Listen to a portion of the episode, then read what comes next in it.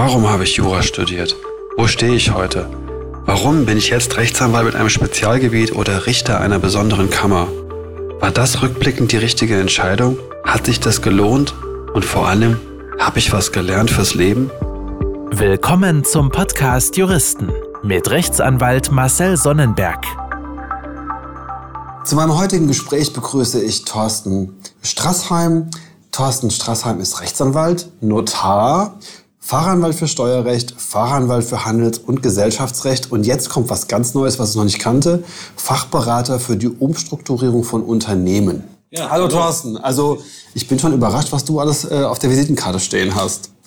Also ich freue mich sehr, dass ich hier sein darf. Ich bin heute in Wetzlar und jetzt, Thorsten, wie immer würde ich dich bitten, mal zu erzählen, wie es für dich nach dem Abitur weiterging. Bist du sofort zum Jurastudium gerannt oder hast du vorher noch was anderes gemacht oder welche Überlegungen? Ja, ich glaube, wie es vielen ging, äh, war ich zunächst auch etwas unschlüssig, was ich machen sollte. Ich hatte Wirtschaftsabitur gemacht, also ein bisschen in die Themenbereiche Wirtschaft äh, reingeschnuppert, da war auch ein Teil Recht. Aber äh, war nicht so ganz sicher, soll ich BWL studieren, soll ich irgendwas ganz anderes machen. Äh, meine Eltern meinten damals, es wäre eine gute Idee, dass ich eine Banklehre mache, dann hätte ich da schon mal eine Grundlage.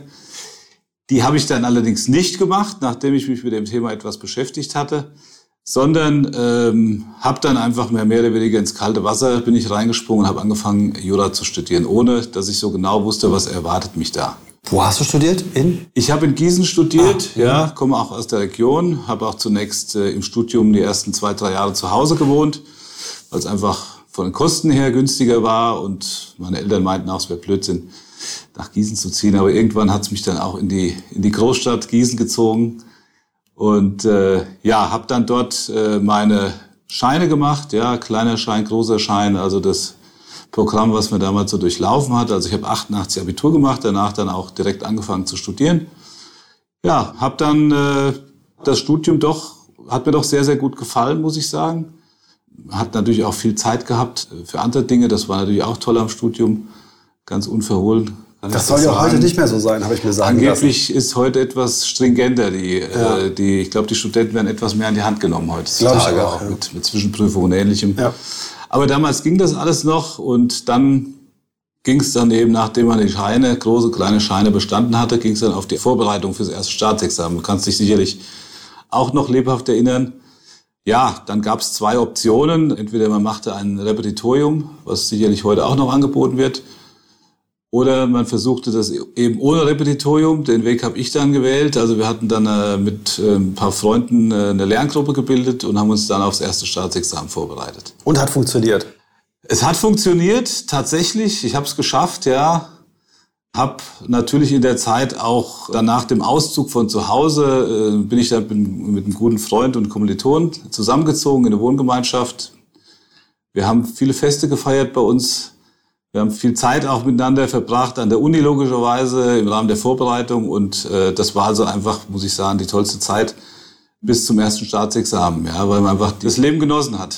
Ja. Aber du warst nicht an anderen Unis mal oder im Ausland, was man heute Nein. macht. Heute geht man ja mal ein Semester nach Paris oder was hast du nicht gemacht? Nein, das ist auch mal, muss ich auch sagen, das hat mich im Nachhinein etwas geärgert. Also wenn ich das heute noch mal zu tun hätte, dieses ein Auslandsjahr oder es gab damals äh, LLM konnte man machen, genau, ja. zum Beispiel an der Partneruni von Gießen das hat mich bis heute eigentlich ein bisschen geärgert, dass ich das nicht gemacht habe. Ja, weil äh, ich denke, man lernt da schon einmal ein bisschen über den Tellerrand hinauszuschauen und lernt natürlich auch die Sprache, die heute in jedem Job als Jurist äh, äh wichtig ist. Also gerade man hat immer wieder Berührungspunkte, insbesondere mit Englisch. Ja, und das äh, hätte ich heute oder würde ich heute anders machen, wenn ich nochmal anfangen müsste zu Geht studieren. Geht mir auch so. Also ja. ich, ich habe herausgefunden, irgendwann später, es gab einen dualen Studiengang für Jura in Freiburg, okay. halb auf der französischen Uni und halb auf der deutschen Uni. Und man ist sozusagen sowohl dann ja, das Staatsexamen als auch dann das französische Staatsexamen. Okay. Das hätte ich gern gemacht, hätte ich gewusst, dass es das ja. gibt und hätte damals so auch die notwendige Energie gehabt. Also ja, ja.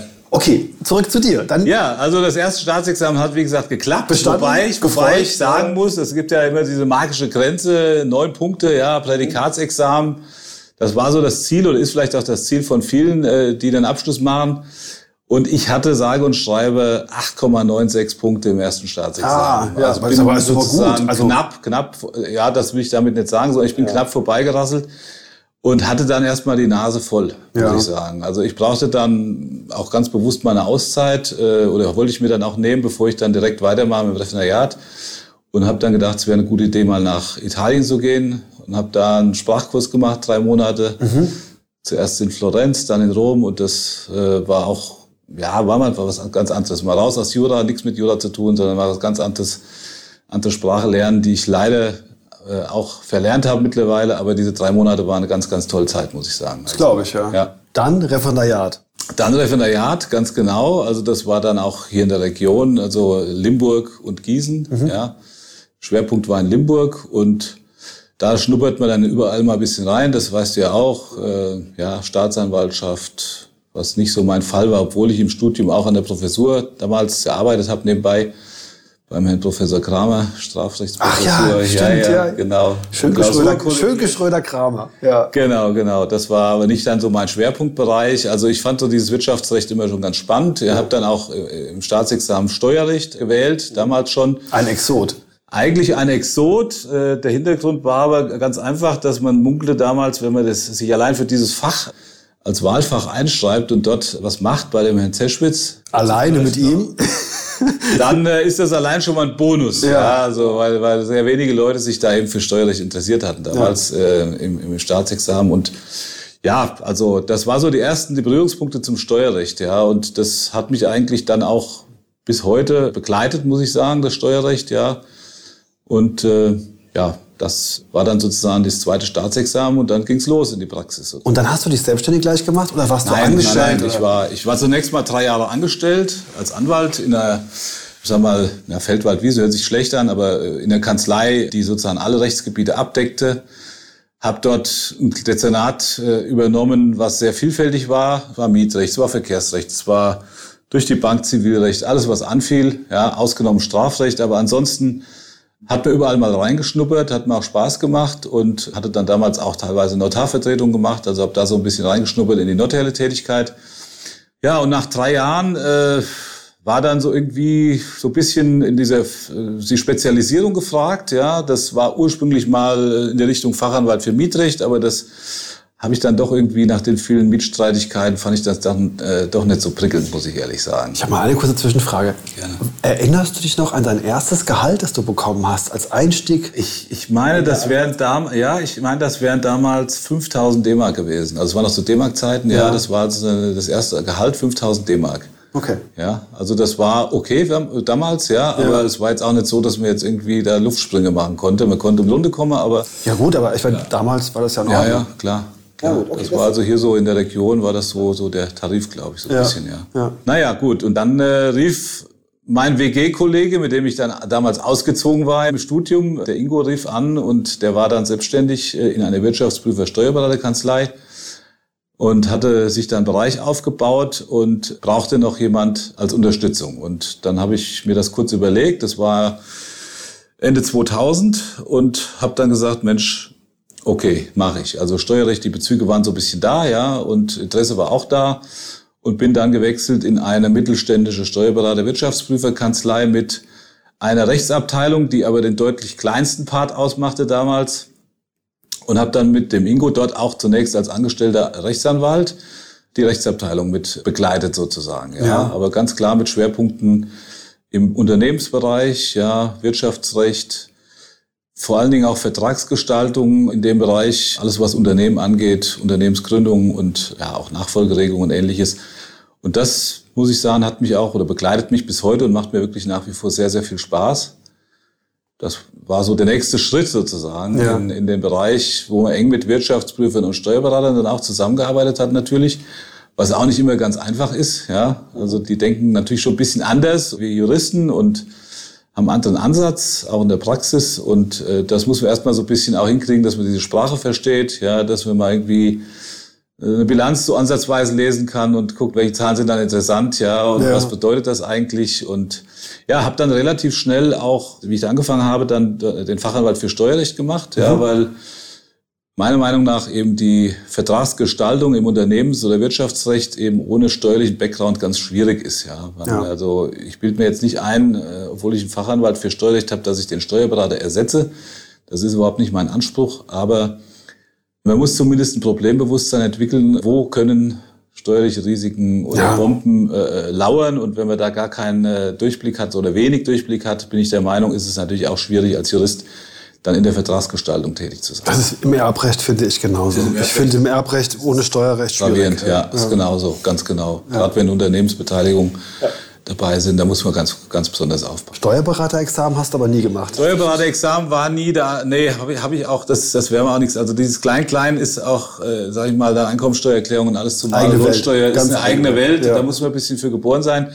Das ist auch nicht mein Anspruch, den Steuerberater zu ersetzen, sondern wie gesagt, ich, wenn jemand zu mir kommt und hat ein Thema in dem Bereich, dann weiß ich im richtigen Moment, wann der Steuerberater dazugehört, Genau. sag ich mal. Ja. Ja. Also kann dann äh, abschätzen, wenn, wenn eben Sachverhalt erzählt wird, wo könnte ein steuerliches Risiko äh, liegen, ja, Ja. und dann ziehe ich einen Steuerberater dazu und dann macht man eben zusammen äh, eine möglichst gute Lösung dann für die, für Ja. die, für die Mandanten, ja. Daraus entwickelt sich der Fachanwalt für Handels- und Gesellschaftsrecht wahrscheinlich. Ganz genau. Der, der wurde dann irgendwann, äh, den gab es früher ja noch nicht. Das war also, der ist irgendwann eingeführt worden. Dann habe ich mich auch relativ schnell dafür entschieden, weil es einfach super gepasst hat. Ja. Ja.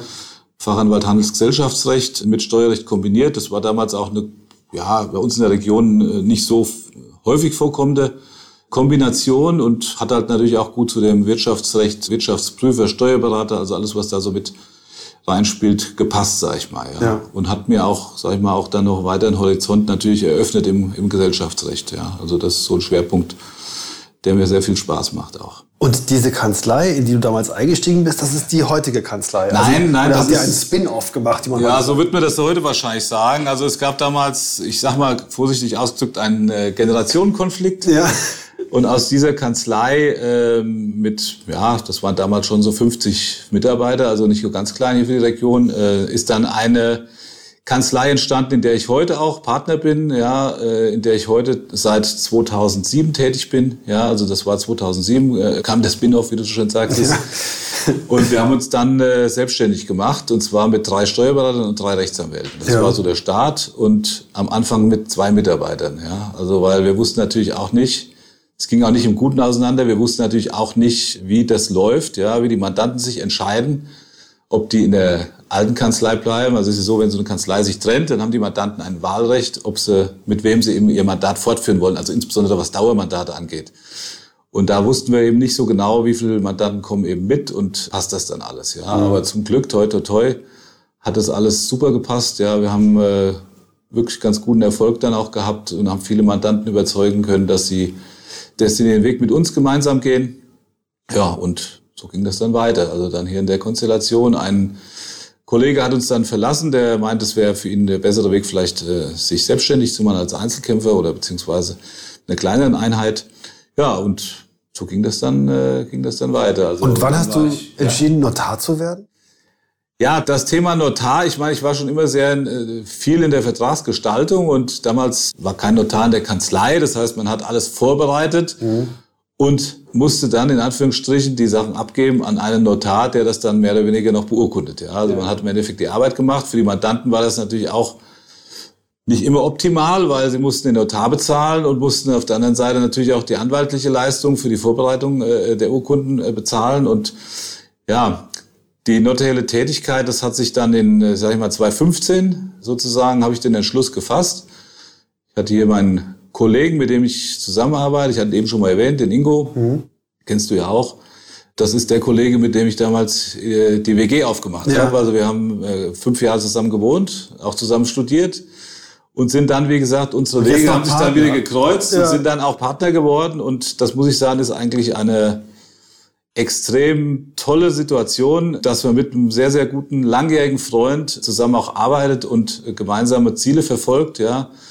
Er ist Notar dann geworden früher und ich habe dann den Entschluss in 2015 entfa- äh, gefasst und bin dann Anfang 2016 habe ich die Notarprüfung gemacht. Also es war ja früher äh, diese Notargeschichte, das Wand ist ja im Wandel sozusagen. Ganz früher gab es ja mal dieses Versorgungsnotariat. Das heißt, man hat mehr Genau. oder weniger die Notarstelle Geerbt. geerbt von seinem Vater, wenn man der Notar war. Ja, also ganz luxuriös für die Nachfolger sozusagen. Das wurde dann irgendwann abgeschafft. Dann wurde dann ein Punktesystem eingeführt, ja, dass man sich über Jahre Punkte sammelte und der, der die meisten Punkte hatte über Fortbildungen und Notarvertretung, hat man diese Punkte bekommen. Ja. Und da war natürlich ganz klar die Kollegen im Vorteil, die in der Kanzlei schon einen Notar hatten. Die konnten natürlich über Notarvertretungen sehr, sehr viele Punkte sammeln. Und ähm, die anderen Kollegen, die das nicht hatten, die mussten eben Fortbildung machen. Und zwar ja. nicht zu so knapp. Und dann ist das auch wieder gekippt worden und dann wurde irgendwann das Notarexamen eingeführt. Und da war ich, da war ich dann sozusagen dabei. Also musste dann wirklich nochmal auch mit vielen Rechtsgebieten, mit denen ich so viel in der Praxis nicht zu tun hatte, äh, mich beschäftigen, ja, weil das ist ja natürlich deckt die ganze Bandbreite ab der notariellen Tätigkeit. Ja, ich habe mir sagen lassen von denen, die das gemacht haben, das Examen, es sei doch anspruchsvoll. Es war anspruchsvoll. Vor allen Dingen ist es natürlich was anderes, wenn man also einen Fulltime-Job äh, ja. hat mit seinen Mandanten, die ja auch nicht sagen, okay, äh, melden Sie sich mal ein paar Monate wieder, sondern es geht ja weiter und dann parallel eben das Notarexamen äh, ja. dann noch äh, vorzubereiten. Das war schon sportlich, aber ja, also es war eigentlich die logische Konsequenz für mich, äh, weil einfach diese Vertragsgestaltung immer mehr im Vordergrund war und weil ich gemerkt habe, nach, ich sag mal, ja, 15 Jahren Anwaltstätigkeit, bei 20 Jahren, dass, dass diese forensische Tätigkeit mich auf Dauer so ein bisschen aufgezehrt hat, muss ich sagen. Ja. Also das ist was, wo ich wo ich auch froh drum bin, dass ich heute fast nicht mehr als Anwalt tätig bin, sondern ähm, nahezu ausschließlich notarielle Tätigkeiten mache. Weil äh, du kennst es sicherlich ja auch, vor Gericht, es wird gestritten, es dauert möglicherweise Jahre über mehrere Instanzen. Man kann dem Mandanten zwar sagen, wie die Aussichten sind und muss es ihm ja auch sagen, aber es kann ganz schnell, das Blatt dreht sich, ja, es kommt vielleicht, also was haben wir alles erlebt, es kommt ein Richterwechsel, auf einmal wird es komplett anders gesehen und das ist manchmal sehr, sehr schwer auch den Mandanten, die natürlich eine Erwartungshaltung haben, das zu vermitteln. Ja. Und deswegen war so dieses anwaltliche, forensisch Tätige für mich immer mehr in den Hintergrund gerückt und die Vertragsgestaltung und dann auch dann die Beurkundung natürlich, die dann anschließt sich. Das ist also für mich jetzt persönlich ein sehr ausfüllender Beruf. Ja, man hat mit den unterschiedlichsten Menschen zu tun. Ja, das geht los mit kleinen Ackerübertragungen vom Enkel auf den Enkel zum Beispiel. Mhm. Ja, also wirklich kleinere Themen bis hin zu Unternehmensgründungen, ja, mit einer, mit mehreren Personen in allen möglichen Rechtsformen. Es geht über testamentarische Regelungen, Gestaltungen äh, im Bereich äh, Unternehmensnachfolge. Und äh, da spielt halt natürlich häufig dann auch das Steuerrecht mit, mit eine Rolle, ja. Und ja. Äh, so hat sich das dann zur notariellen Tätigkeit hinentwickelt. Dann ist ja auch nicht automatisch, dass man ein Notar wird, wenn man die Prüfung bestanden hat, das war eine glückliche Fügung, muss ich sagen. Also bei uns hier in Wetzlar gab es damals, ähm, wurden zwei Stellen ausgeschrieben.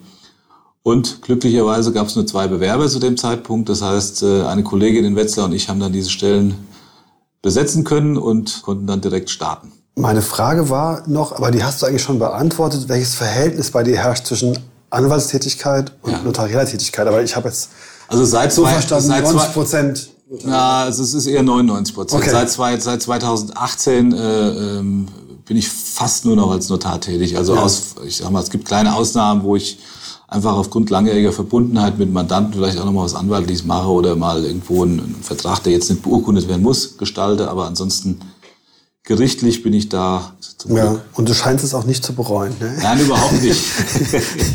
überhaupt nicht. Aber überhaupt das höre ich, das höre ich ja ehrlich gesagt öfter von Kollegen, die so um die 50 sind, so wie wir jetzt, die sagen, das macht was mit dir, wenn du das 20 Jahre gemacht hast. Und immer Streit. Das ist ähnlich wie der Arzt im Krankenhaus, der sagt, ich kann keine Kranken mehr sehen. Ich glaube, das ist, ist, ist glaube ich, vergleichbar. Ja. ja.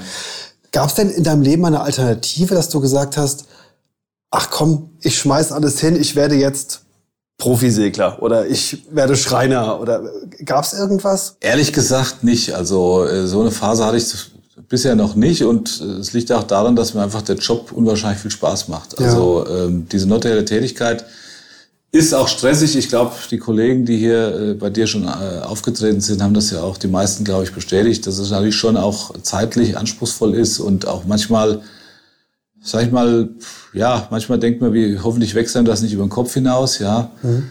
Aber bei allem Stress, den man hat, ja, äh, macht es einfach unwahrscheinlich viel Spaß. Aber das ist doch schön zu hören, dass es dir gefällt. Also ja, ja. das ist so, das ist so. Ärgerlich wäre, wenn du sagst, oh Gott, jetzt mache ich das seit 20 Jahren und äh, es ist Nein. jeden Tag ein, ein, ein böser Gang oh ins Gottes Büro. Willen, ja. ey, das, das, dann wäre ich ja wahrscheinlich schon im Burnout oder ähnliches, ja. Und bist du denn zufrieden mit dem Einkommen und dem Leben? Also sagst du, das steht alles im Verhältnis oder sagst du, nee, eigentlich ist die Arbeitszeit viel zu viel für das, was ich mir hier rausnehmen kann? Also ich will mal sagen, ich arbeite jetzt nicht unbedingt wenig, ja, also es ist kein 9-to-5-Job, wie du das vorstellen kannst, ja, ich bin, äh, ähm, aber sag ich mal so, die Woche über schon, schon ziemlich im Einsatz, ja, also für den Mandanten oder für, äh, für unser Büro. Für das Recht. Für das Recht, im, genau. Versuche aber wirklich konsequent mir das Wochenende freizuhalten. Ja, also ich versuche freitags auch nicht bis abends 7, 8 Uhr hier zu sitzen, sondern versuche da etwas früher zu gehen und das Wochenende versuche ich konsequent freizuhalten, was nicht immer geht, aber schon in der Regel ähm, äh, werden da auch keine Termine vergeben, wenn es jetzt nicht ganz, ganz anders geht. Aber das ist so ein bisschen die Freizeit, die ich mir dann, die ich mir dann nehme. Und klar, wenn es mal ein bisschen ruhiger ist, dann kann man sich auch mal einen halben Nachmittag mal frei nehmen oder was. Man ist ja selbstständig. Also das ist ja. jetzt die, aber du, du hast schon recht, diese Freiräume muss man sich auch schaffen irgendwie. Ja. Also wenn man jetzt nur im Hamsterrad drin ist, äh, das ist auf Dauer nicht gut. Ich glaube, das haben wir alle gemacht, als wir jünger waren. Also ich erinnere mich, als ich Anfang 30 war, da habe ich fast jedes Wochenende gearbeitet. Ja. Wie ein Verrückter, als gäbe es keinen Morgen mehr. Und irgendwann habe ich auch gedacht, was, was soll das? Also das ist so, ja. Man, hat, man hat Familie, du hast ja auch Familie, genau. ja. Man hat, man hat Familie, man hat Kinder. Und ich habe mal mit einem Mandanten vor einigen, also vor vielen Jahren gesprochen. Er hat gesagt, Herr Strasser, ich gebe Ihnen mal einen Tipp. Ich bin im Beruf wirklich durchgestattet. Und irgendwann bin ich morgens aufgewacht und habe gedacht, Mensch, das ist dein Sohn, äh, der ist jetzt irgendwie 18 geworden, ja, und du hast eigentlich gar nichts mitgekriegt äh, äh, von der Erziehung. Du hast, du hast den gar nicht aufwachsen sehen, so ungefähr. Also ja. so gefühlt, ja. Natürlich ja. waren die auch im Urlaub und haben irgendwie abends äh, sich gesehen wahrscheinlich, aber, aber so, das war so das Gefühl und das hat mich irgendwie so ein bisschen geschockt, ehrlich gesagt. Das ja. war also, wie gesagt, zig Jahre her, also wo unsere Tochter noch ganz klein war, die erste. Und da habe ich gedacht, das willst du auch nicht. Also willst schon irgendwie versuchen, dass du auch Zeit mit deiner ja, Family verbringst. Ich wollte auch bei beiden Kindern sehen, wenn sie Fahrradfahren lernen. Das sollten mit mir sein. Und ich wollte bei beiden Kindern sehen, wenn sie das erste Mal schwimmen. Ja. Das habe ich auch geschafft. Also ich habe, ja, super. das, das war ja, mir wichtig. Genau. Und die leidige Frage in Deutschland, das Einkommen, ist okay für dich? Ja, absolut. Also ich, ja. will, ich will da jetzt äh, nichts beschönigen. Also wir haben wirklich eine sehr, sehr gute äh, Auftragslage und ähm, als Notar äh, muss man einfach sagen, es ist ein Luxus, dass es eben eine Verordnung gibt, ja, das GNOTKG, ja, wo festgelegt ist, was der Notar verdient, und zwar bundesweit einheitlich. Also ja, ja das ist ja vorgegeben, es ist ja ein, ist ja ein, ein Amt, was ich hier begleite. Ja, ich kann also dem Mandanten jetzt auch nicht oder den, den Beteiligten jetzt nicht irgendwie einen Sonderpreis einräumen. Selbst wenn ich es gerne möchte manchmal, was weiß ich, nach Sympathie, aber es ist einfach nicht möglich und ist auch verboten, ja. Das heißt, jeder Notar in Deutschland muss diese Gebühr nehmen, die sich in der Regel oder fast ausnahmslos nach dem Gegenstandswert richten. Das heißt, egal ob der Vertrag 20 oder 50 Seiten hat, ja, es kommt darauf an, wie hoch der Kaufpreis ist, jetzt beim Grundstückskaufvertrag beispielsweise, ja. ja.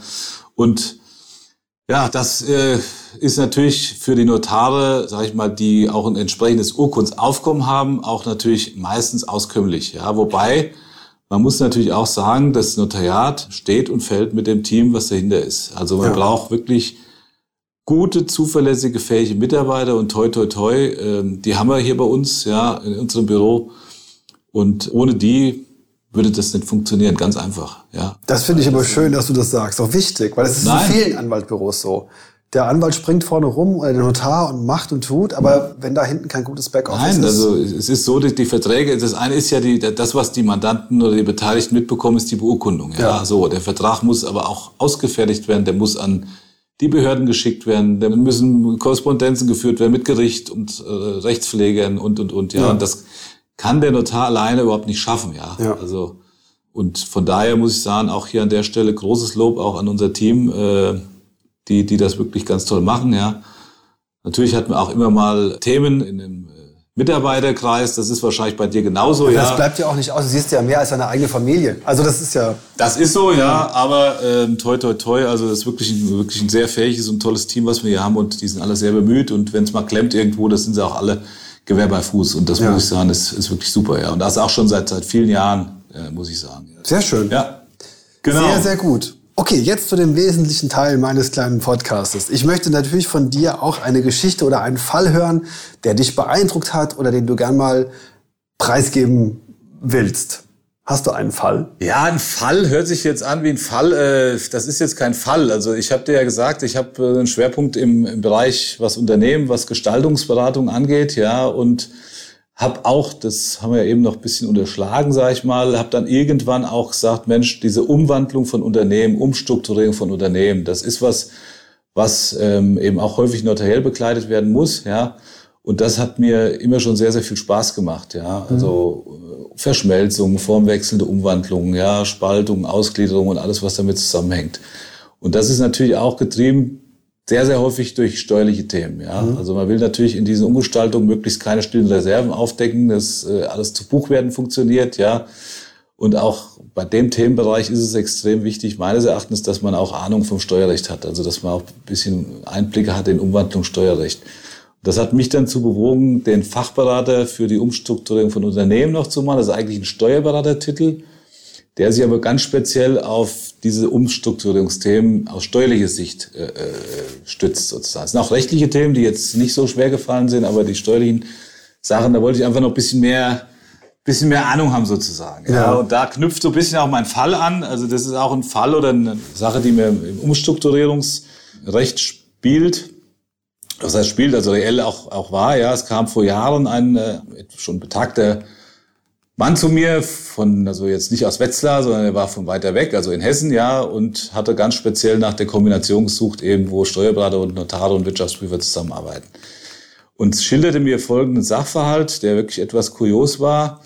Es gab hier in Deutschland eine operativ tätige Gesellschaft, eine GmbH, die hatte als Muttergesellschaft eine in den Niederlanden ansässige GmbH, also BV ist so vergleichbar mit der deutschen GmbH in Holland und darüber war wieder eine deutsche Holding, die die Anteile dieser niederländischen Gesellschaft äh, hielt.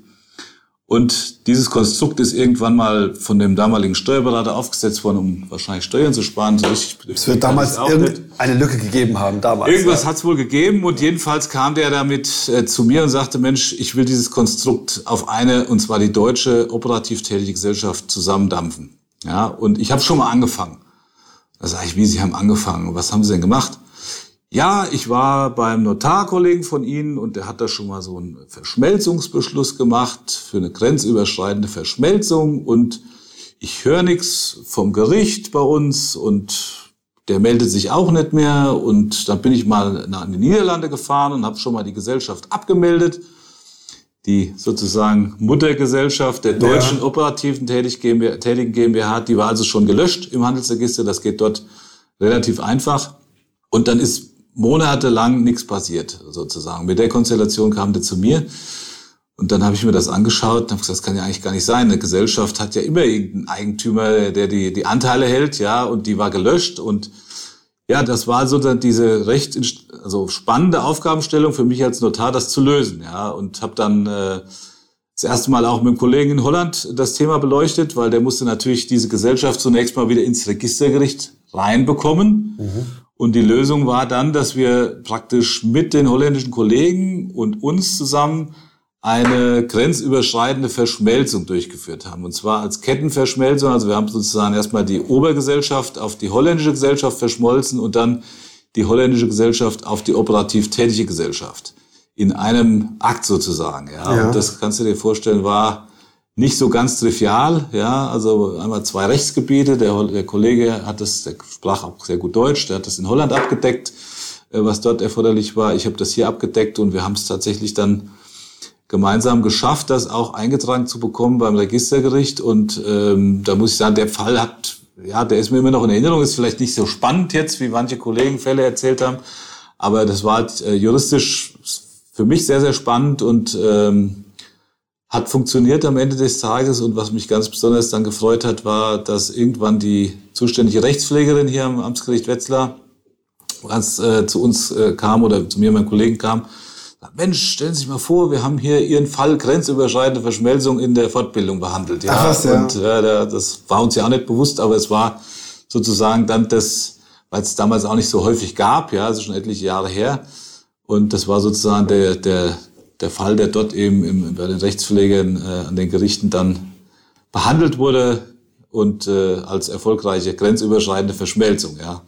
Die Frage, die sich mir stellt, ist die Finanzämter oder das Finanzamt. Wie hat das funktioniert? Naja gut, das Finanzamt hat das auch alles mitgemacht am Ende des Tages. Natürlich müssen da Bilanzen eingereicht werden, Schlussbilanzen und ähnliches, ja, die dann mit zum Gericht eingereicht werden müssen. Aber das hat auch alles funktioniert. Also ja. das war jetzt auch Sag mal, es ist ja äh, EU, ja, und diese grenzüberschreitende Verschmelzung ist in, innerhalb von Europa möglich, natürlich mit gewissen steuerlichen äh, Implikationen möglicherweise, aber Ja. das war alles hier äh, möglich äh, und hat alles funktioniert auch, also auch steuerlich. Also von daher, der Mandant war nachher happy und ist mir auch lange Jahre noch sozusagen gewogen gewesen und haben noch ein paar, paar andere Sachen dann auch zusammen beurkundet. Und die Stillreserven sind auch still geblieben. ja, die sind auch still geblieben, ja. ja. Es ist nichts passiert zum Glück, genau. Sehr gut. Ja, Ja, sehr schön. Dann, Thorsten, vielen lieben Dank für das Gespräch. gerne, gerne. Und äh, auf bald. Ja, wir sehen uns. Tschüss. Tschüss. Vielen Dank fürs Reinhören und ich hoffe, ihr abonniert diesen Kanal und hört das nächste Mal auch wieder rein. Bis zum nächsten Mal, euer Marcel Sonnenberg.